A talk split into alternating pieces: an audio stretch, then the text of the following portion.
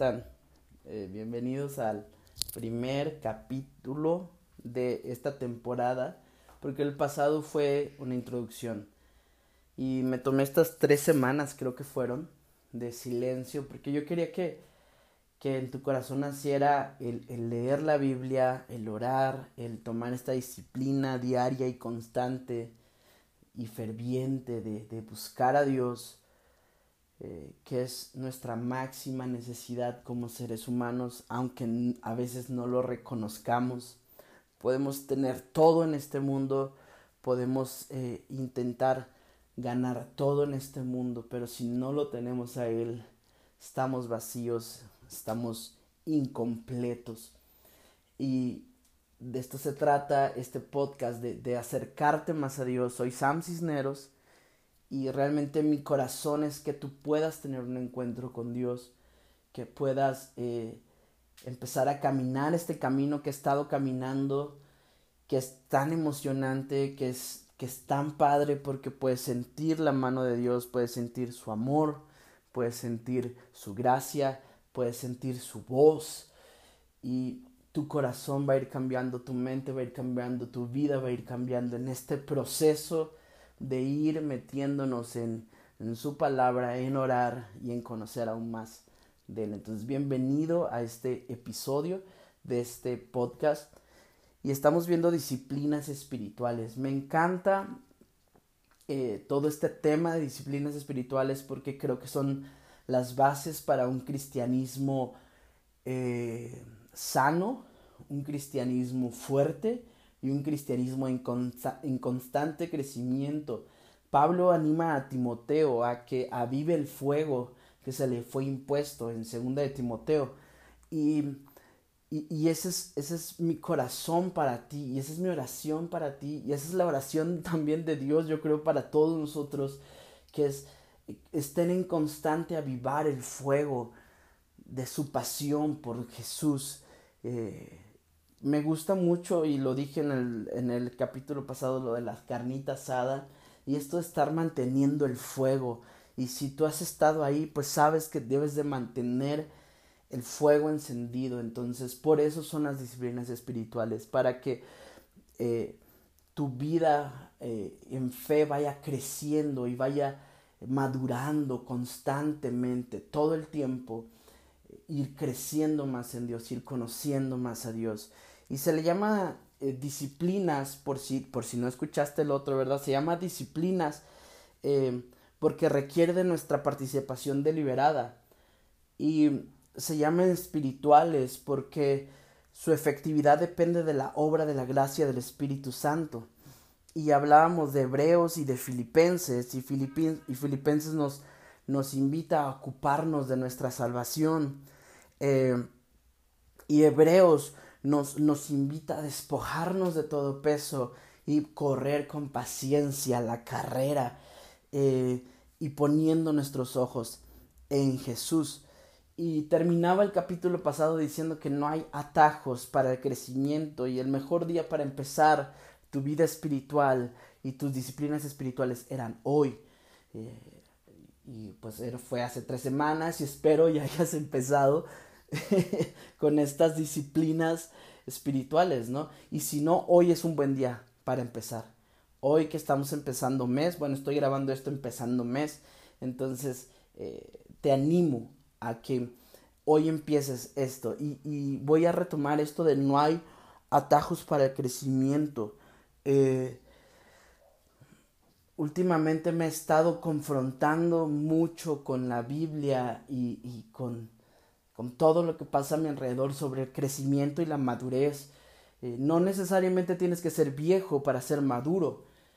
Eh, eres viejo, no maduro. Y, muchas veces ah, muchos son viejos en la iglesia, pero no son maduros en su fe. Son, son viejos, pero no maduros. Y, Pablo exhorta a Timoteo eh, que, que, que, sea ejemplo en todo lo que hace, ¿no? Que nadie tenga en poco su juventud, sino sea ejemplo en conducta, en fe, en amor. Eh, Y eso es madurez espiritual. Y, y, para esto de las disciplinas espirituales, algo que es constante en todo esto es madurez espiritual. No, no, las disciplinas espirituales no te dan un plus. Las disciplinas espirituales te ponen un yugo y de eso vamos a hablar hoy. las disciplinas espirituales son para edificación del cuerpo. Las disciplinas espirituales son para edificación de los que todavía no son salvos y van a ser salvos porque vamos a orar mucho por ellos. Las disciplinas espirituales es ese grito de la iglesia, Maranata, vuelve pronto, Señor, ven pronto y me voy a esforzar para que miles sean salvos, para que la gente pueda conocer de ti. Y por eso me esfuerzo y predico la palabra y, predico con mi vida y mi conducta y por eso te busco, porque entiendo que mi eternidad empieza el día que yo me arrepiento de mis pecados y empiezo a seguirte. Entonces, cuando termine mi vida en esta tierra, yo, con, yo, yo ya estoy viviendo y ahora voy a vivir aún más la eternidad con mi amado. De eso se trata. disciplinas espirituales, disciplinas espirituales y madurez espiritual van de la mano. Eh, cuando tú estás teniendo eh, una relación con Dios es algo que es muy visible. Hay cambios muy visibles en tu mente, hay cambios muy visibles en tu vida y si no hay esos cambios es porque algo estás haciendo mal. Y, y, yo soy ejemplo de eso. Antes uh, tenía, era viejo en la iglesia, pero no era maduro en la fe. Y es súper confrontante eso, ¿no? Te, confronta demasiado la palabra. Eres, eres viejo en la iglesia, puedes saber mucho, puedes leer mucho, pero no eres maduro en la fe. Puedes inclusive terminar una licenciatura en teología, puedes haber servido 40 eh, años en el ministerio y no ser maduro en tu fe, porque una fe madura necesita ejercitarse y te animo a que si tienes tiempo y, quieres, aparte de lo que estás leyendo, te animo a que leas las pastorales. Las pastorales es primera y segunda de Timoteo y Tito. Léelas porque realmente ahí, sobre todo en segunda de Timoteo, eh, Pablo eh, le da a, a Timoteo cosas que necesitamos trabajar. Que eso lo vamos a ver después, pero empieza a leerlo desde ahorita. Entonces, no hay atajos para el crecimiento.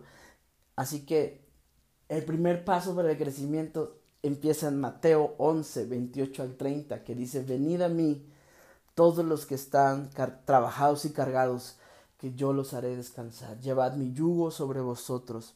Aprende de mí que soy manso y humilde de corazón, y hallaréis descanso para vuestras almas, porque mi yugo es fácil y ligera mi carga.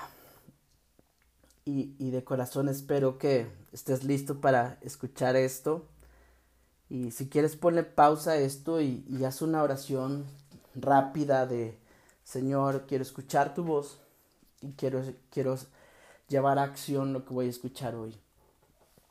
Amén. Eh, Chesterton, que era un, pensador, teólogo y de todo, antiguo, dice que no es que el cristianismo haya sido probado y encontrado falto, sino que se le ha encontrado difícil y no se ha probado.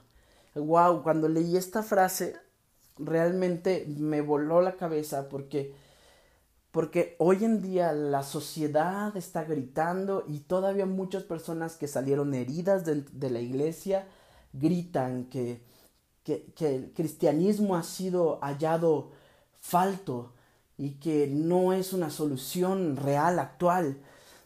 Y, realmente lo que pasa es que no hemos vivido el verdadero cristianismo, se nos ha se, se le ha hallado difícil. Es difícil porque requiere que nosotros muramos a lo que nosotros pensamos. Es difícil porque hay muchos engañadores en el camino.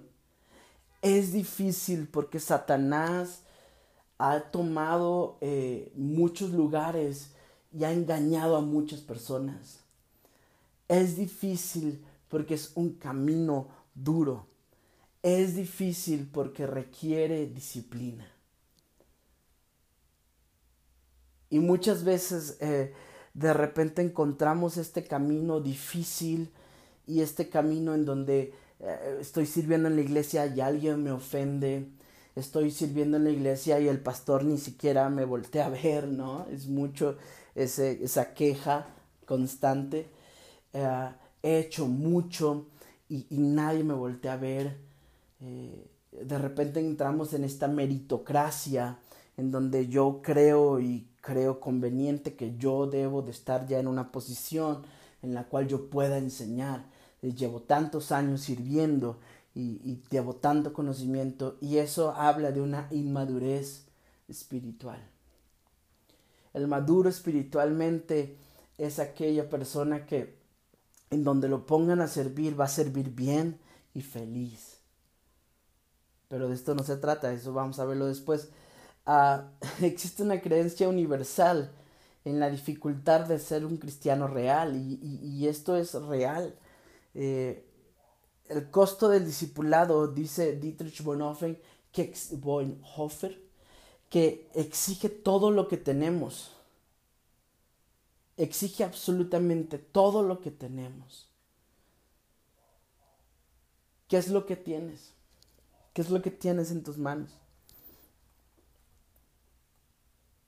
Y voy a, desmenuzar este pasaje y venid a mí, dice Jesús, venid a mí todos los que están trabajados y cargados. Y esa invitación suena hoy en, tu teléfono o en donde estés escuchando esto, quizá lavando los trastes, quizá haciendo el baño, quizá eh, en el tráfico, quizá que estás te olvidaste las llaves y estás afuera en la banqueta y Jesús te hace esta invitación, ven a mí, ven a mí. Es un, es un Dios amoroso que te está invitando a este camino. Ven a mí si estás trabajado y cargado. Y creo que todos entramos en esta, e, e, en esta etiqueta. Estamos trabajados, estamos cargados. Trabajamos tanto para obtener algo en esta vida, para obtener un prestigio en esta vida. Estamos tan cargados que eh, por el pecado, quizás estamos tan cargados porque queremos agradar a otros, queremos que alguien más nos voltee a ver. Y entramos en este esquema de estamos trabajados y cargados. Y Jesús te está viendo a ti hoy y te está diciendo, ven, ven a mí que yo te haré descansar. Y me gusta este, esta frase de yo te haré descansar y por eso es importante las disciplinas espirituales. Porque Dios le dice a Moisés, mi presencia irá contigo y te daré descanso. Y es que solo en su presencia nosotros hallamos el descanso verdadero. Cuando, cuando me encuentro más afanado, es cuando me doy cuenta que más necesito orar y es cuando me doy cuenta que menos he orado. es, es muy chistoso esto. Cuando más me siento afanado, cuando más me dan mis insomnios, cuando más siento que no puedo con esta vida, es cuando me doy cuenta que menos he pasado tiempo con Dios. Y nos pasa a todos realmente nos pasa absolutamente a todos, por más maduro en la fe o más, más nuevo en la fe, más bebé en la fe, nos pasa a todos. Y, y démonos cuenta de este error común que a veces estamos más afanados y oramos menos. Oremos y trabajemos y confiemos en que Dios va a prosperar nuestro trabajo si es honesto, obviamente, ¿verdad? Entonces, sé honesto, ven a Jesús si estás cargado y Él te hará descansar. Y, y ahí viene la invitación, llevad mi yugo sobre vosotros. Llevad mi yugo, aprended de mí, que soy manso y humilde de corazón. Y estaba, estaba platicando con mi papá de este tema y hablando del yugo, el yugo es pues para arar la tierra. Si tú no sabes qué es eso, si eres muy centennial o si eres un millennial que no ha ido al campo, ¿verdad? Es, antes ponían dos bueyes y bueno, no sé si ahorita lo hagan porque en las máquinas, pero quizás si lo hacen, ponen dos bueyes, uno joven, uno viejo. El viejo va guiando al joven y le va enseñando el camino, terminas aquí, das vuelta aquí, ¿verdad? Y vuelves a, a seguir el camino para arar la tierra. Y muchas veces eh, creemos que nuestros éxitos en la vida espiritual, nuestros éxitos cuando confiamos en Dios y le decimos, Señor, te entrego todo esto, creemos que es, por nosotros. Ah, y es Jesús cargando el peso con nosotros. Es Jesús dando el máximo esfuerzo por nosotros. Y nosotros vamos como acompañantes aprendiendo el camino. También esto me enseña que el yugo eh, se tiene que ir enseñando de generación en generación. Jesús lo carga con nosotros y nosotros tenemos que enseñarle a nuestros hijos que Jesús va a cargar con ellos. Qué bonito tema. Bueno, llevad mi yugo. Jesús te invita a que lleves este yugo y espero te haya ayudado esta ilustración otra cosa que sale aquí es aprende de mí que soy manso y humilde. Y la única cosa que, que nuestro Salvador dijo de sí mismo es mansedumbre y humildad de corazón. Solo aquel que conoce a Dios y está en constante llenado de Él, desarrolla estas características. Es algo muy natural. Cuando tú ves una persona que está en constante comunión con Dios, empiezas a ver que empieza esta persona a desarrollar la mansedumbre y la humildad. Y esos son pasos a la madurez espiritual. Y son pasos a la madurez espiritual que te dan las disciplinas espirituales. No es porque seamos perfectos, no es porque somos súper santos, es porque estamos en presencia del Dios Santo que empezamos a imitar lo que Él es. Él es manso y Él es humilde de corazón. Somos seres humanos de imitar. Tenemos en nuestro cerebro algo que es, es espejo. Eh, los que saben de cerebros van a saber más de esto, pero siempre tratamos de imitar y queremos imitar. Y vas a imitar en donde más constante tiempo estés. Vas a imitar las acciones, las palabras, las formas de ser. Imitamos lo que estamos, en, eh, sí, a las personas que estamos más cercanas y admiramos más. Entonces, cuando una persona empieza a tener disciplinas espirituales y empieza a tener este, comunión con Dios constante, dice la palabra, somos transformados a su imagen. Em, empezamos a aprender la mansedumbre y la humildad. Jesús pudo haber dicho, aprendan de mí que soy glorioso y que multiplico los panes y los peces. Aprendan de mí que soy el Hijo de Dios que va a morir por ustedes. Aprendan a mí que cuando yo hablo la gente viene y escucha la palabra. No, él dijo, aprendan de mí, que soy manso y humilde. Quizá todos debemos aprender, debemos de aprender a ser mansos y a ser humildes. Y quiero decirte esto. Dice, y hallaréis descanso para vuestras almas. Solo encontraremos descanso cuando estamos cerca de Jesús. No hay otro descanso hallaremos descanso cuando llevemos el yugo de la comunión con Él. Hallaremos descanso cuando encontremos que estar con Él es mejor que estar en otro lugar. Hallaremos ese descanso. Dice, mi yugo es fácil y ligera mi carga. Es una entrega total lo que requiere esto. Es una iniciativa diaria y constante de venir ante Él todos los días y decir como esta oración de los odres nuevos y los odres viejos, ayer ya pasó, Señor. Ya recibí lo de ayer. Quiero lo de hoy. Dame de beber lo de hoy. Quiero conocer lo que hoy me quieres hablar. La revelación de ayer, lo que me hablaste ayer, lo que escuché ayer estuvo bueno. Gracias. Ayúdame a seguir ejercitando esto. Pero quiero conocerte más hoy. Quiero que me hables cosas nuevas hoy. Quiero conocerte más hoy. El vino de ayer ya es de ayer. Quiero el vino nuevo. Dame un nuevo vino. Quiero conocerte más. Enséñame a ser más manso y más humilde. Enséñame nuevos caminos hacia la mansedumbre. Enséñame nuevos caminos hacia la humildad.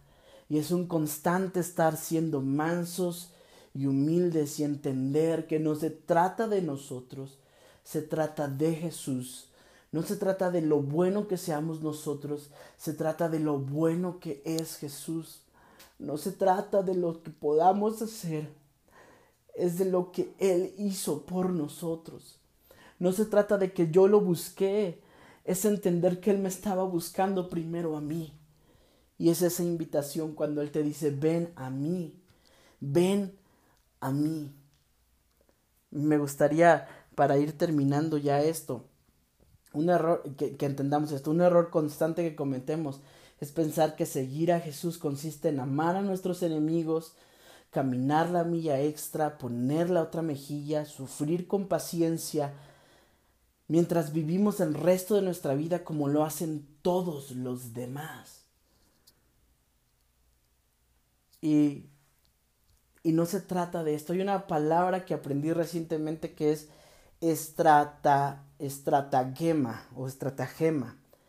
Es una acción hábil y engañosa para conseguir algo. Estratagema. Es una acción hábil y engañosa para conseguir algo. ¿Cuántas veces hemos intentado hacer eso en la vida? ¿Cuántas veces hemos intentado hacerlo con otros? ¿Cuántas veces hemos buscado el camino fácil, pues? ¿Cuántas veces creemos que hay acciones hábiles y engañosas que podemos hacer para conseguir algo? Parece ser que esta, esta sociedad avanza en obtener eh, beneficios de forma fácil y engañosa. Es parte de los engaños que vimos que Jesús sufrió en el desierto, cuando el diablo le ofrece una forma fácil de obtener todos los reinos y toda la adoración. Diablo siempre pondrá caminos fáciles que nos hará creer que así vamos a lograr la madurez, así vamos a lograr esto, así vamos a lograr aquello. Y no hay camino fácil, hay solo un camino, la cruz. es la parte de la condición caprichosa de la humanidad que cree que con devoción desmedida en el poder solo del esfuerzo podemos lograr lo que queremos, ignorando completamente la necesidad del cambio de carácter en nuestra vida como un todo. Creemos que con acciones podremos lograrlo pero es con carácter con lo que lo podemos lograr. El defecto humano general es querer lo que es justo e importante, pero a la vez no comprometernos con el tipo de vida que lleva a esto que queremos y la condición que queremos disfrutar. Es lo que hoy escuchamos, pedimos justicia, pedimos igualdad, pedimos muchas cosas, pero no llevamos el estilo de vida que requerimos para que esto suceda. Y muchas veces, regresando a la iglesia, muchas veces queremos eh, que nos pongan en lugares de, de posición en donde todo el mundo nos vea, pero no tenemos una vida que nos lleve a ser visibles. No tenemos una vida que digamos, imítenme a mí, como Pablo dijo. No tenemos una vida digna de ser imitada. discúlpeme, te amo mucho y quiero que tengas este yugo fácil. Dicen por allá que el, que el camino al infierno está pavimentado de buenas intenciones. Nuestra intención es lo justo, pero evitamos la vida que lo hace realidad. Tiene que quedarnos muy claro lo siguiente. Jesús invitó a las personas a seguirle en el tipo de vida donde amar al enemigo parezca lo único sensato y alegre por hacer. Que alguien que vive esta vida lo difícil será odiar al enemigo, desechar al que pide, maldecir al que lo maldice, así como lo fue para Jesús. Tomemos su yugo y aprendamos de él, que es manso y humilde. Te animo a que sigas este camino de las disciplinas espirituales. Te animo que vuelvas a leer Mateo 11, Mateo 11 del, del 28 al 30. Y que si tienes alguna duda me escribas. Dios te bendice. Gracias por escuchar esto. Hasta pronto.